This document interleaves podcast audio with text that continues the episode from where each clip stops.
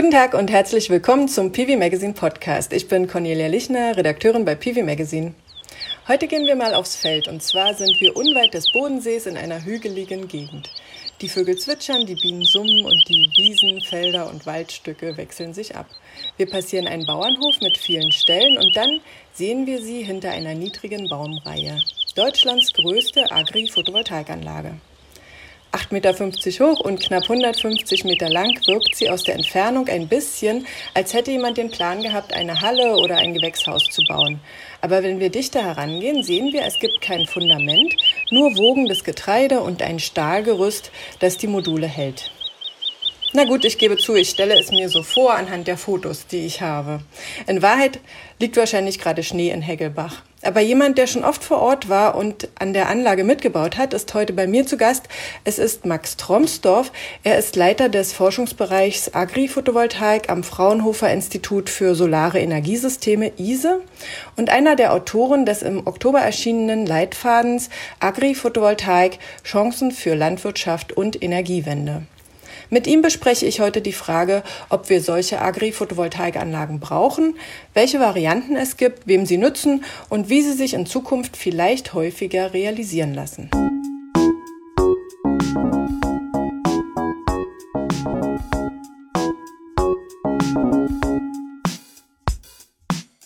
Der PV Magazine Podcast heute zum Thema Agri-Photovoltaik mit Max Tromsdorf vom Fraunhofer ISE. Guten Tag, Herr Tromsdorf. Schönen guten Tag, Lichner. Ich würde gleich anfangen mit dem Thema und einsteigen mit einer wahrscheinlich äh, sehr umfassenden Frage. Was ist Ihre Motivation, äh, Agri-Photovoltaikanlagen zu bauen? Sie machen es ja schon einige Jahre. Sie machen äh, auch Forschung zum Thema schon lange. Ähm, warum tun Sie das? Wir machen das, weil wir überzeugt sind, dass wir sehr viel erneuerbaren Strom brauchen werden, in Deutschland, aber auch weltweit. Und der wird voraussichtlich zum großen Teil durch Photovoltaik erzeugt werden, also durch Sonnenstrom. Und dafür brauchen wir Platz. Ähm, Platz haben wir auf den Dächern, aber das wird vermutlich nicht ausreichen oder zumindest nicht die kostengünstigste Variante sein. Deswegen sehen wir auch immer mehr diese Freiflächenanlagen in Deutschland, aber auch weltweit, ähm, die ja in manchen Regionen auch gut sich einfügen, wo die landwirtschaftliche Fläche ähm, nicht versiegelt wird. In manchen Bereichen aber schon. Also da, wo wirklich dann Flächendruck besteht, wo Flächen knapp sind, wo hochwertige Böden dann bedeckt werden und keine landwirtschaftlichen Aktivitäten mehr möglich sind. Und ja, unsere Motivation ist, dass wir da beides zusammenbekommen und was wir immer wieder sehen, ähm, teilweise mit überraschendem Erfolg. Das heißt, Sie wollen, ähm, dass die Flächen nicht äh, versiegelt werden, praktisch flächenneutralen Zubau.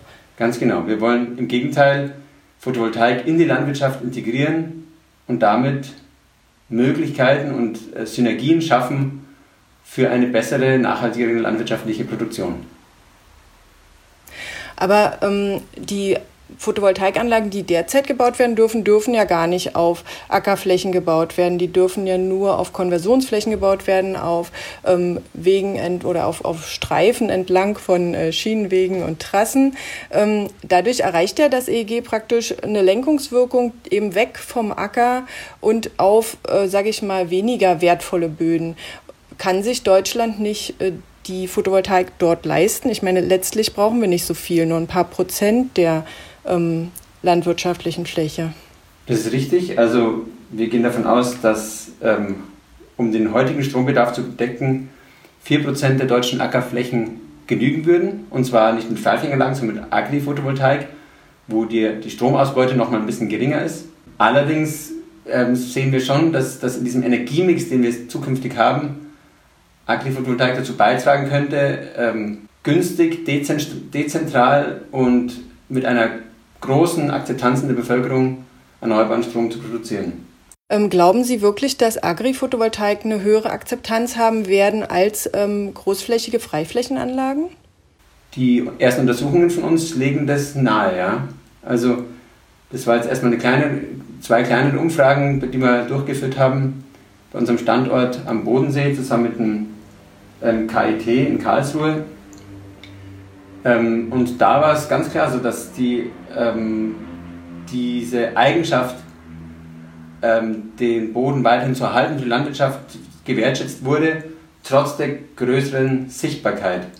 Und die große Herausforderung, die wir eigentlich haben, Sie haben es ja vorhin schon angesprochen, ist eigentlich der aktuelle Regelrahmen, weil ähm, ja, mit, mit der EEG-Novelle damals 2010 ähm, ja, versucht wurde, da diesen, diese Konkurrenz zwischen Energiewirtschaft und Landwirtschaft eben zu, zu unterbinden, dadurch, dass einfach auf Ackerflächen Photovoltaikausbau nicht mehr gefördert ähm, wurde.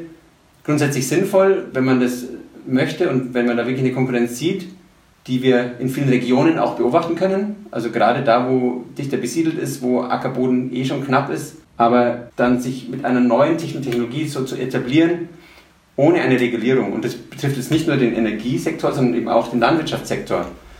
Mit einem neuen Ansatz, der beides möglich macht, da ähm, ist jetzt unser Stand in Deutschland, aber auch in vielen anderen Ländern, wo wir es beobachten können, dass ohne diese Rahmenbedingungen da ähm, ja, eine Etablierung der Technologie kaum ähm, aussichtsreich erscheint. Im Moment äh, lässt ja praktisch das EEG gar keine Agri-Photovoltaikflächen zu, wenn man sagt, man will die auf echte, gute Ackerböden bauen, richtig? Genau, zumindest ähm, nicht gefördert. Also eine EEG-Förderung ähm, ja, wird sich tatsächlich nur in den Ländern mit, Öffnungs mit Länderöffnungsklausel und da auch nur auf den ähm, benachteiligten Flächen umsetzen lassen. Und das ist natürlich nicht da, das sind nicht diese Flächen, wo wir wirklich hinwollen. Aber wenn wir jetzt ähm, Agri-Photovoltaik im EEG zulassen würden, ähm, Sie haben ja dazu auch in dem äh, neuen Leitfaden äh, Vorschläge gemacht, wie man also sicherstellen könnte, dass die Flächen also auch weiterhin für Landwirtschaft äh, genutzt werden können. Ähm, dann würde das ja trotzdem nicht ausreichen. Also diese Zulassung alleine würde noch nicht ausreichen, dass auch tatsächlich Photovoltaikanlagen gebaut werden, weil sie sind ja auch teurer in der, in der Investition, weil die ähm, Stützen und die Gerüste halt ähm, höher sein müssen und weil die Wartung wahrscheinlich auch etwas teurer ist. Ähm, das heißt, sie brauchen auch eine höhere Förderung. Warum sollen wir für so einen flächenneutralen Zubau auch mehr bezahlen? Also zum einen kann man schon sagen, dass ähm, wenn auch unabhängig von einer expliziten Förder äh, finanziellen Förderung die Rahmenbedingungen so gestaltet werden, dass man ähm, Agri-Photovoltaik installieren darf, dass das auch ein großer Kostenvorteil wäre, der sich dann in der Wettbewerbsfähigkeit schon auch niederschlagen würde. Das sehen wir immer mehr, dass bei Freiflächenanlagen die Flächenakquise einen Flaschenhals darstellt bei der Projektierung. Und da hätten wir durch die größere ähm, Flächenkulisse in der, bei der Agri-Photovoltaik sicherlich auch einen Kostenvorteil. Nichtsdestotrotz haben Sie recht, ähm, bei vielen Agri-PV-Systemen ist zumindest zum aktuellen Standpunkt so, dass eine Förderung notwendig ist, ähm, eine zusätzliche finanzielle Förderung. Und die Herausforderung, die wir dabei haben, ist, dass die Agri-Photovoltaik sehr divers ist, so divers eben wie die Landwirtschaft selbst. Das heißt, ob wir uns da im Ackerbau bewegen, auf Grünland oder auf Sonderkulturen oder im Gartenbau allgemein, ähm, haben wir ganz andere Kostenstrukturen und ganz andere Förder, ähm, ähm, Förderkriterien oder ähm, Anforderungen, sage ich mal, an die Technologie und an die ganzen Finanzierung dahinter.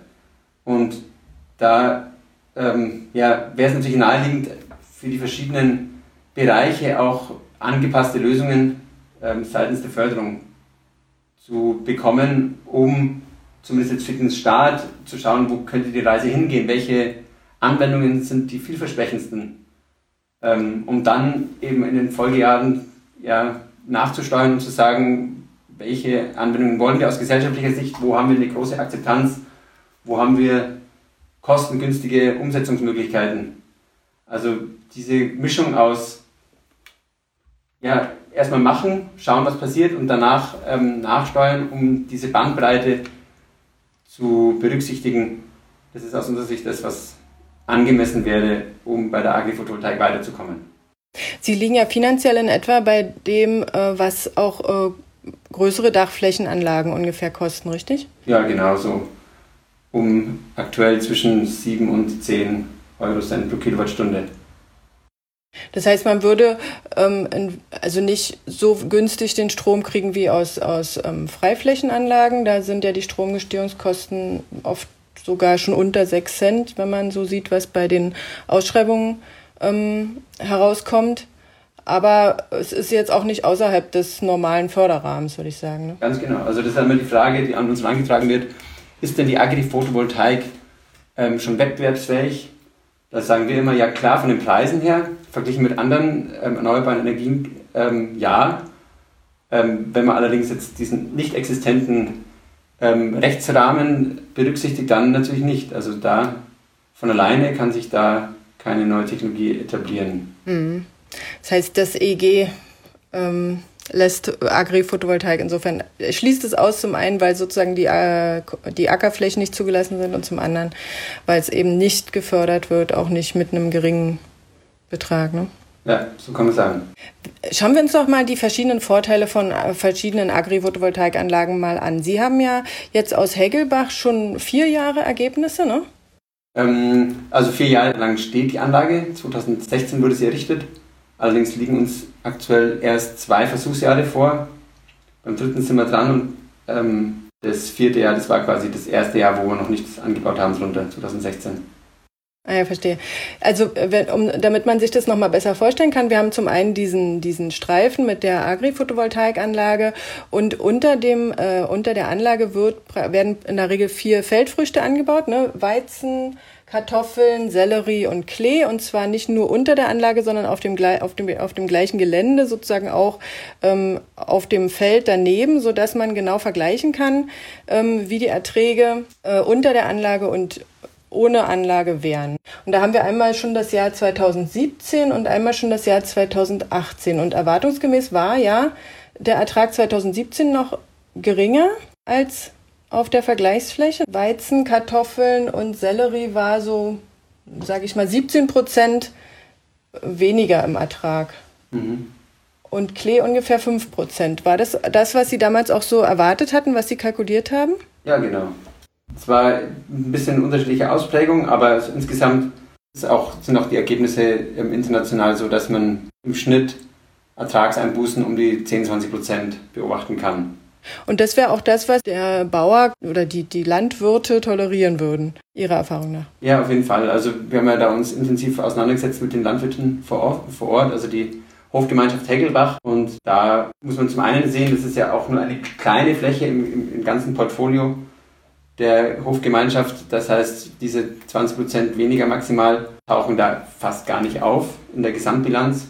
Zum anderen ähm, war auch so eine Hausgröße, die sich die Landwirte da vor Ort selbst bereit waren zu setzen, diese 80 Prozent, die wir zum Beispiel auch aus Japan kennen, ähm, wo Agri-Photovoltaik seit 2013 gefördert wird, das so als Mindestertrag noch erwirtschaftet werden sollte, ähm, um auch dann eine politische Förderung zu erhalten. Und das war was, was wo, wo die Landwirte gesagt haben, damit können wir sehr gut leben. Und zählt immer, aber nicht nur diese Mindererträge von der Produktion, rein, sondern auch natürlich die Verluste, wie Sie gesagt haben, durch diese Streifen, wo man dann nicht mehr bewirtschaften kann.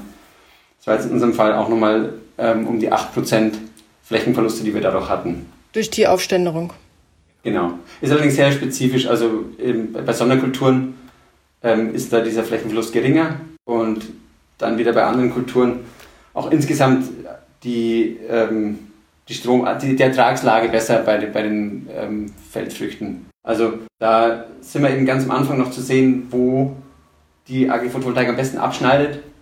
Und das ist auch genau unser Grund, warum wir sagen, wir brauchen da verschiedene Anlagen, also Anlagentypen. Da gibt es ja große Bandbreite an, an technischen Ansätzen mit Nachführung, mit Sondermodulen, eher höhere Anlagen oder kleinere Systeme, eher im, im Gartenbau, unterschiedliche Bedeckungsgrade, wo man eben auch diesen Vorteil hat, dass man beim Regenschutz und Hagelschutz und sowas bietet. Aber Sie hatten ja jetzt 2018 zum Beispiel, hatten Sie ja erstaunlicherweise mehr Erträge als auf den Nachbarflächen, richtig? Ja klar, aber das war auch ziemlich deutlich zurückzuführen auf dieses heiße und trockene Jahr 2018, das wir damals hatten. Da hat es einfach nicht genügend geregnet? Genau. Und dann ähm, war unter den Agri-Photovoltaikanlagen mehr Schatten und das war gut für die Pflanzen? Kann man sich das so einfach vorstellen? Genau, also ähm, die Sonneneinstrahlung wird reduziert, die Bodentemperatur wird leicht verringert, also je heißer, desto stärker wird sie verringert. Das bedeutet insgesamt, dass die Verdunstung und der Wasserverlust äh, verringert wird. Das heißt, wenn wir Dürreperioden haben und heiße Jahre, werden wir unter APV-Systemen und Agri-Photovoltaik ähm, Vorteile für die Landwirtschaft sehen. Das ist das, was wir damals beobachten konnten, was wir auch aus vielen anderen Forschungsprojekten weltweit kennen. Und auch grundsätzlich, warum wir da natürlich das technische Potenzial von Agri-Photovoltaik in ariden Klimazonen als besonders hoch einschätzen. Ja gut, Deutschland ist ja jetzt noch keine aride Klimazone, aber es wird ja auch heißer und diese, diese ähm, heißen Sommer, sehr trockenen Sommer sollen sich ja auch häufen oder häufen sich schon. Mhm. Ganz klar, also sozusagen die Klimaaufzeichnungen sehr deutlich, in welche Richtung es gehen wird und ja, je früher uns wir darauf vorbereiten, desto ja, resilienter werden wir die, die Landwirtschaft gestalten können und ja, gleichzeitig hier eine neue Möglichkeit, PV auszubauen, schaffen. Hm. Jetzt äh, hatten Sie es ja schon angesprochen, die Agri-Photovoltaikanlage in Hegelbach, die ist für normale Feldfrüchte ähm, geeignet. Ja, man kann mit dem Mähdrescher oder mit dem Kartoffelernter drunter durchfahren. Aber es gibt ja auch ähm, Agri-Photovoltaik, die ganz konkret auf spezielle Kulturen zugeschnitten sind. Da gibt es ja zum Beispiel dieses, diese Anlage in, ähm, in den Niederlanden, die direkt äh, für einen Himbeerfarmer ähm, entwickelt wurde, wo die Pflanzen beschattet werden mit dieser Photovoltaikanlage und vorher hatten die halt ähm, so einen Folientunnel. Das ist natürlich auch ein Vorteil, denn man spart ja ähm, dann diese Folien ein, oder? Ganz genau. Und es ist jetzt nicht nur eine Kostenfrage für die Landwirtschaftsbetriebe, sondern dann im Endeffekt auch ein ökologisches äh, Thema, weil die Plastikfolien, die, ja, die hängen da fünf bis sieben Jahre im Wind, bis sie quasi spröde werden und dann ja, entsorgt werden müssen. Aber das ist eben nur der Teil, der dann übrig bleibt und der Rest der landet als Mikroplastik auf dem Acker. Das sind jetzt wahrscheinlich keine Riesenmengen, aber das kumuliert sich halt über die Jahrzehnte. Und wir sehen einen extremen Boom beim geschützten Anbau in der Landwirtschaft. Ähm, das kennen wahrscheinlich viele. Das Landschaftsbild hat sich da in manchen Landstrichen sehr stark verändert in den letzten Jahren. Ist auch ja, nicht, nicht aus der Luft geholt, sondern es gibt gute Gründe dafür. Also auch die Tatsache, dass man weniger Fungizide einsetzen muss und sich auch bei Insektiziden ähm, einsparen kann. Also ökologisch schon auch sinnvoll, hier Pflanzenschutz in konstruktiver Form umzusetzen und nicht mehr in chemischer Form.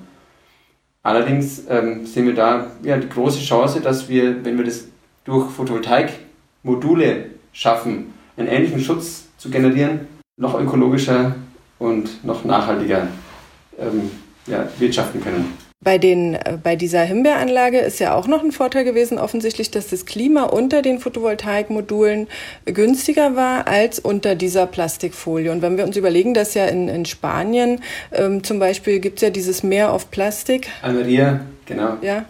Sogar aus dem Weltraum ersichtlich. Genau. genau. Und, und wenn, wir uns, wenn wir überlegen, dass es vielleicht in Deutschland tatsächlich auch ähm, häufiger vorkommt, dann wäre vielleicht so eine nachhaltige Lösung ähm, oder Agri-Photovoltaik eine nachhaltigere Lösung. Ja? Ganz genau, weil den großen Unterschied, den wir haben im Vergleich zu diesen ja, Folientunneln oder ähm, Hagelschutznatzen ist, dass wir mit Agri-Photovoltaik eine sehr langfristige Lösung verfolgen.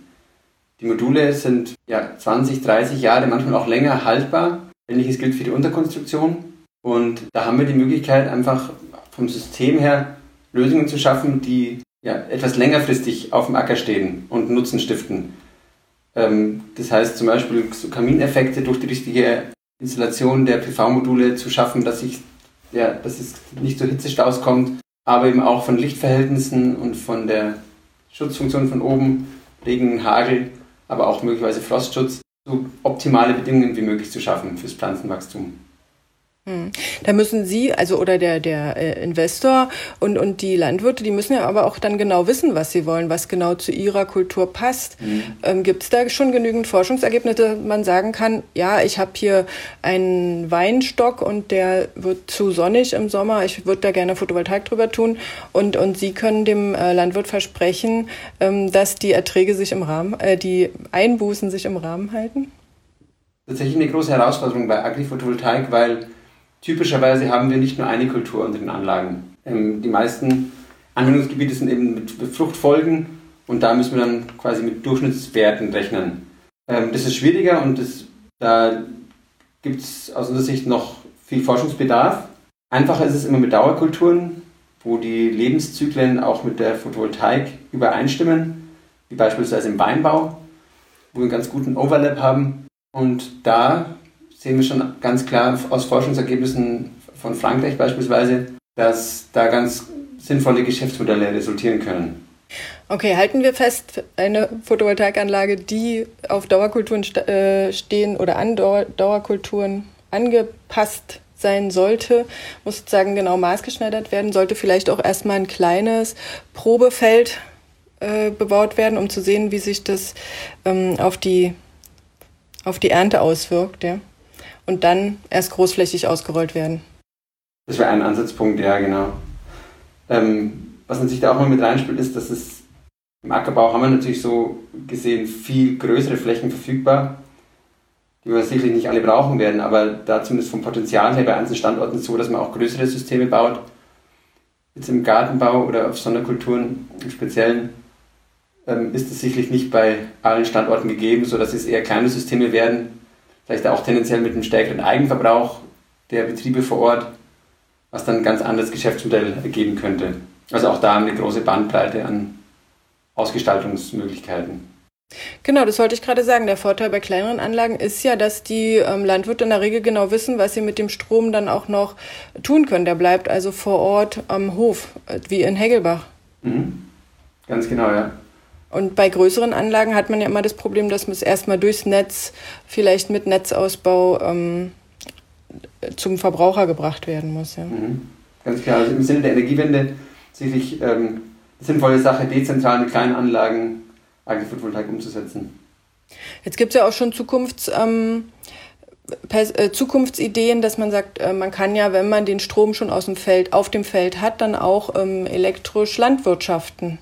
Also ich bin kein Bauer, aber ich denke mal, ähm, es gibt ja äh, äh, Roboter-Farming, ja, mhm. und es gibt ja auch ähm, Maschinen, die man vermutlich elektrisch betreiben kann. Kann man die dann direkt sozusagen aus der Agri-Photovoltaikanlage speisen?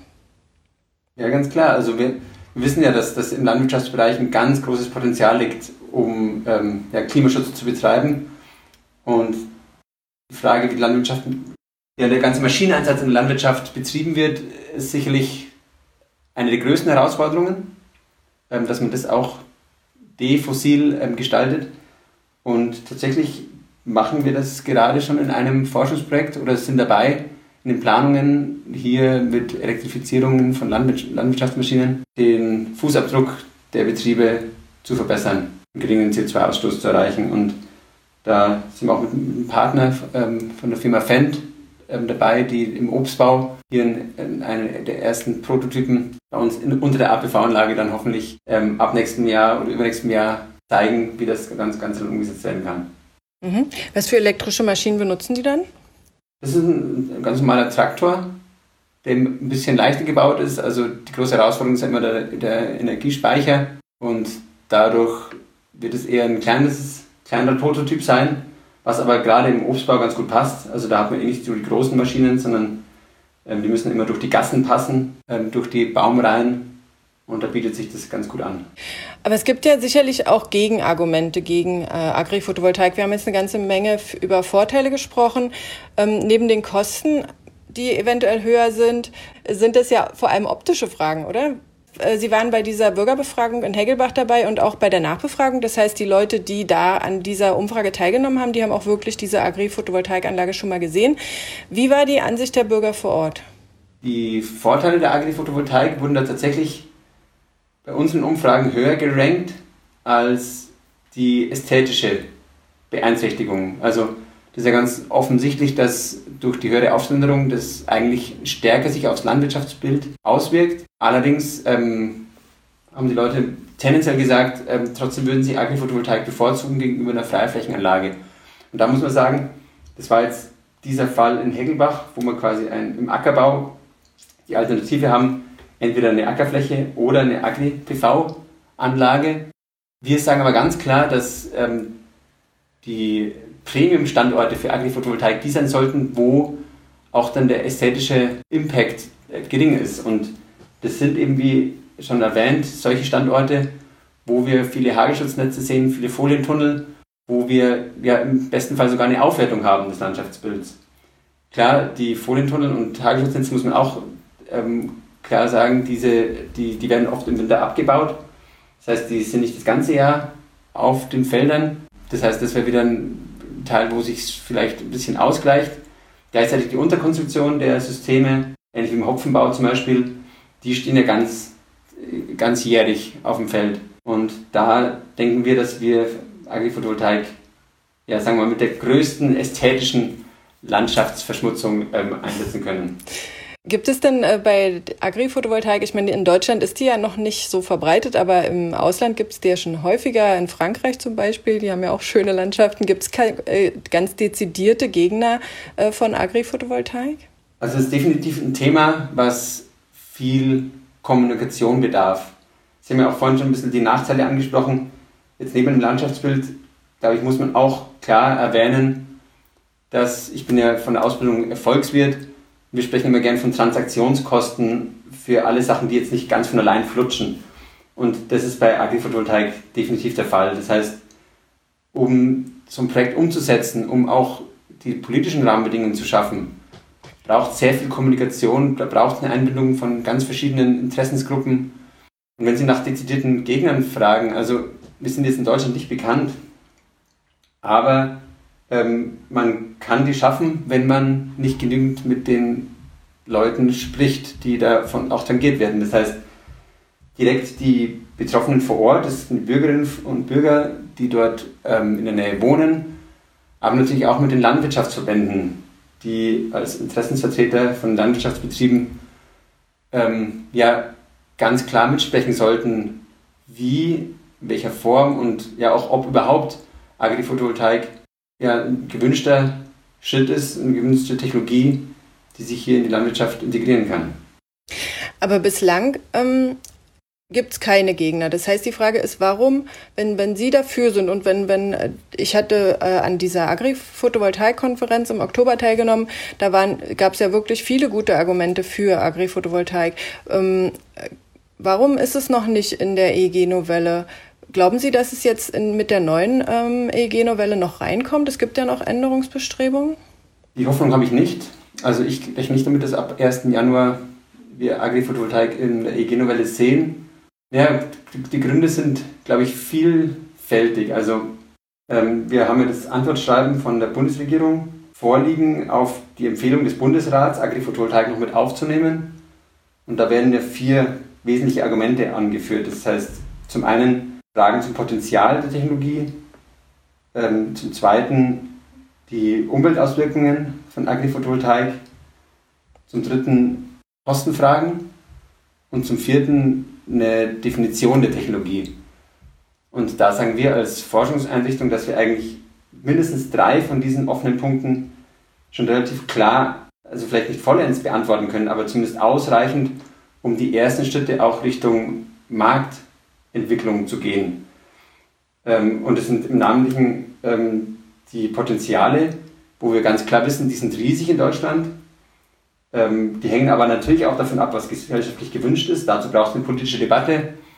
Und gut, die ist vielleicht etwas zu spät losgetreten worden, um das wirklich noch ins EG 21 mit reinzubekommen.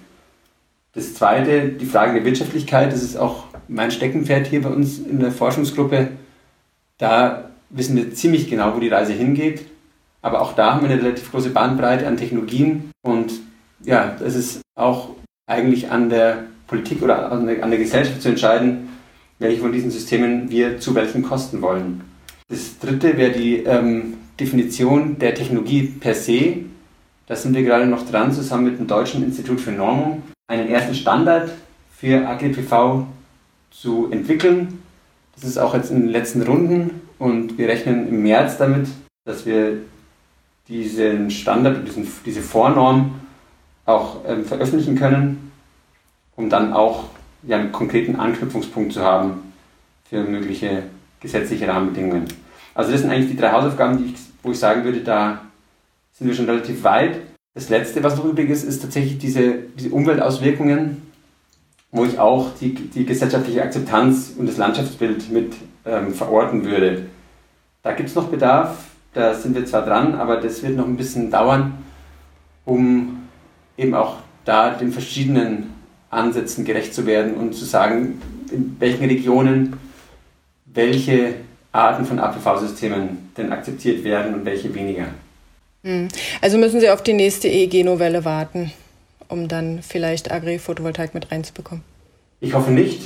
Ähm, ich hoffe sehr stark, dass jetzt die ganzen Diskussionen ähm, rund um Agri-Photovoltaik auch auf Bundesebene dazu geführt haben, dass man sich ernsthaft mit dem Thema auseinandersetzt, damit wir nicht wieder den Fehler machen wie dieses Jahr, dann kurz vor knapp das noch irgendwie reinzudrücken, sondern dass wir möglicherweise mit einer ähm, Verordnungsermächtigung an die Regierung ähm, hier ein klares Signal und einen klaren Auftrag senden. Schaut euch das Thema an, machen wir uns als Gesellschaft bewusst, ob und in welcher Form wir Agri-Photovoltaik auf unseren Feldern wollen und dann ähm, einen ausgereiften ähm, Gesetzesvorschlag rechtzeitig haben vor der EEG-Novelle, um dann auch politisch das Ganze noch abzusegnen.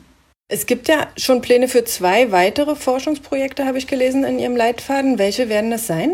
Also sind die konkreten, wo wir ähm, in absehbarer Zeit auch eine Umsetzung von Prototypen erwarten. Das ist zum einen in der Nähe von Jülich, zusammen in dem Projekt APV 2.0. Das ist im Rahmen des Strukturwandels der ähm, Kohlereviere. Da werden wir voraussichtlich im Frühjahr nächsten Jahres eine APV-Anlage installieren. Im Ackerbau wieder, allerdings mit sehr vielen neuen Ansätzen, unter anderem Regenwasserauffangung und Speicherung und nachgeführten APV-Systemen. Also mit Modulen, die dann reagieren können, je nachdem, wie viel Licht die Pflanzen drunter gerade brauchen. Auch mit einem Real-Time-Monitoring der Pflanzen, ähm, was wir zusammen mit dem Forschungszentrum Jülich dort entwickeln. Und das zweite System habe ich schon angesprochen mit dem, unter anderem mit dem Projektpartner Fendt, aber auch BayWa RE ist wieder dabei, wie auch bei dem Projekt am Bodensee, ähm, wo wir im Obstbau in Rheinland-Pfalz einen Demo-Prototypen ähm, bauen werden, ähm, wo wir hoffentlich auch nächstes Jahr schon ans Netz gehen können. Das klingt spannend. Dann drücke ich Ihnen mal die Daumen, dass äh, die Agri-Photovoltaik künftig einfacher wird. Ich denke mal, es wäre eine gute Möglichkeit, gerade für spezielle Anwendungen. Ähm, und vielleicht sollten wir einfach auch den, den Bauern und den Landwirtinnen und den Wissenschaftlern hier ein bisschen mehr Vertrauensvorschuss einräumen, ähm, sowas zu bauen und dann mal zu schauen, wie es wird. Ne? Ja, herzlichen Dank, Ulrich. Das hoffe ich natürlich auch. Und ähm, ich glaube, wir brauchen diesen Mut auch ähm, einfach schon zur Erreichung der Klimaziele. Also da glaube ich, ähm, steht der, stehen die Chancen ähm, und der Nutzen in einem so positiven Verhältnis zu den möglichen Risiken, dass wir da, glaube ich, einfach mal machen sollten und ein bisschen weniger bedenken, sondern einfach mal auch schauen, wie, ähm, wie können wir denn aus Praxisbeispielen auch lernen und nicht vorab immer den Anspruch haben, alles, ähm, alles vorhersagen zu können, was dabei rauskommt im Endeffekt, weil dazu ist das Thema sowieso zu komplex. Genau. Dann bedanke ich mich recht herzlich, dass Sie sich die Zeit genommen haben, dieses spannende Thema heute mit äh, mir zu diskutieren. Das war der Podcast für heute mit Max Tromsdorf, Leiter Agri-Photovoltaik beim Fraunhofer ISE. Wenn Sie an weiteren Informationen zum Thema interessiert sind, können Sie einen Newsletter bestellen unter agri pv.org oder Sie lesen den Leitfaden, den ich sehr empfehlen kann und den ich Ihnen in unserem Artikel dazu verlinken werde. Wir sind interessiert daran zu erfahren, wie Ihnen der Podcast gefallen hat. Hinterlassen Sie uns einen Kommentar auf unserer Webseite oder schicken Sie eine E-Mail an podcast.pv-magazine.com. Liken Sie uns auf den Plattformen iTunes und SoundCloud, dann werden wir auch von anderen leichter gefunden. Vielen Dank fürs Zuhören und bis zum nächsten Mal. Auf Wiederhören.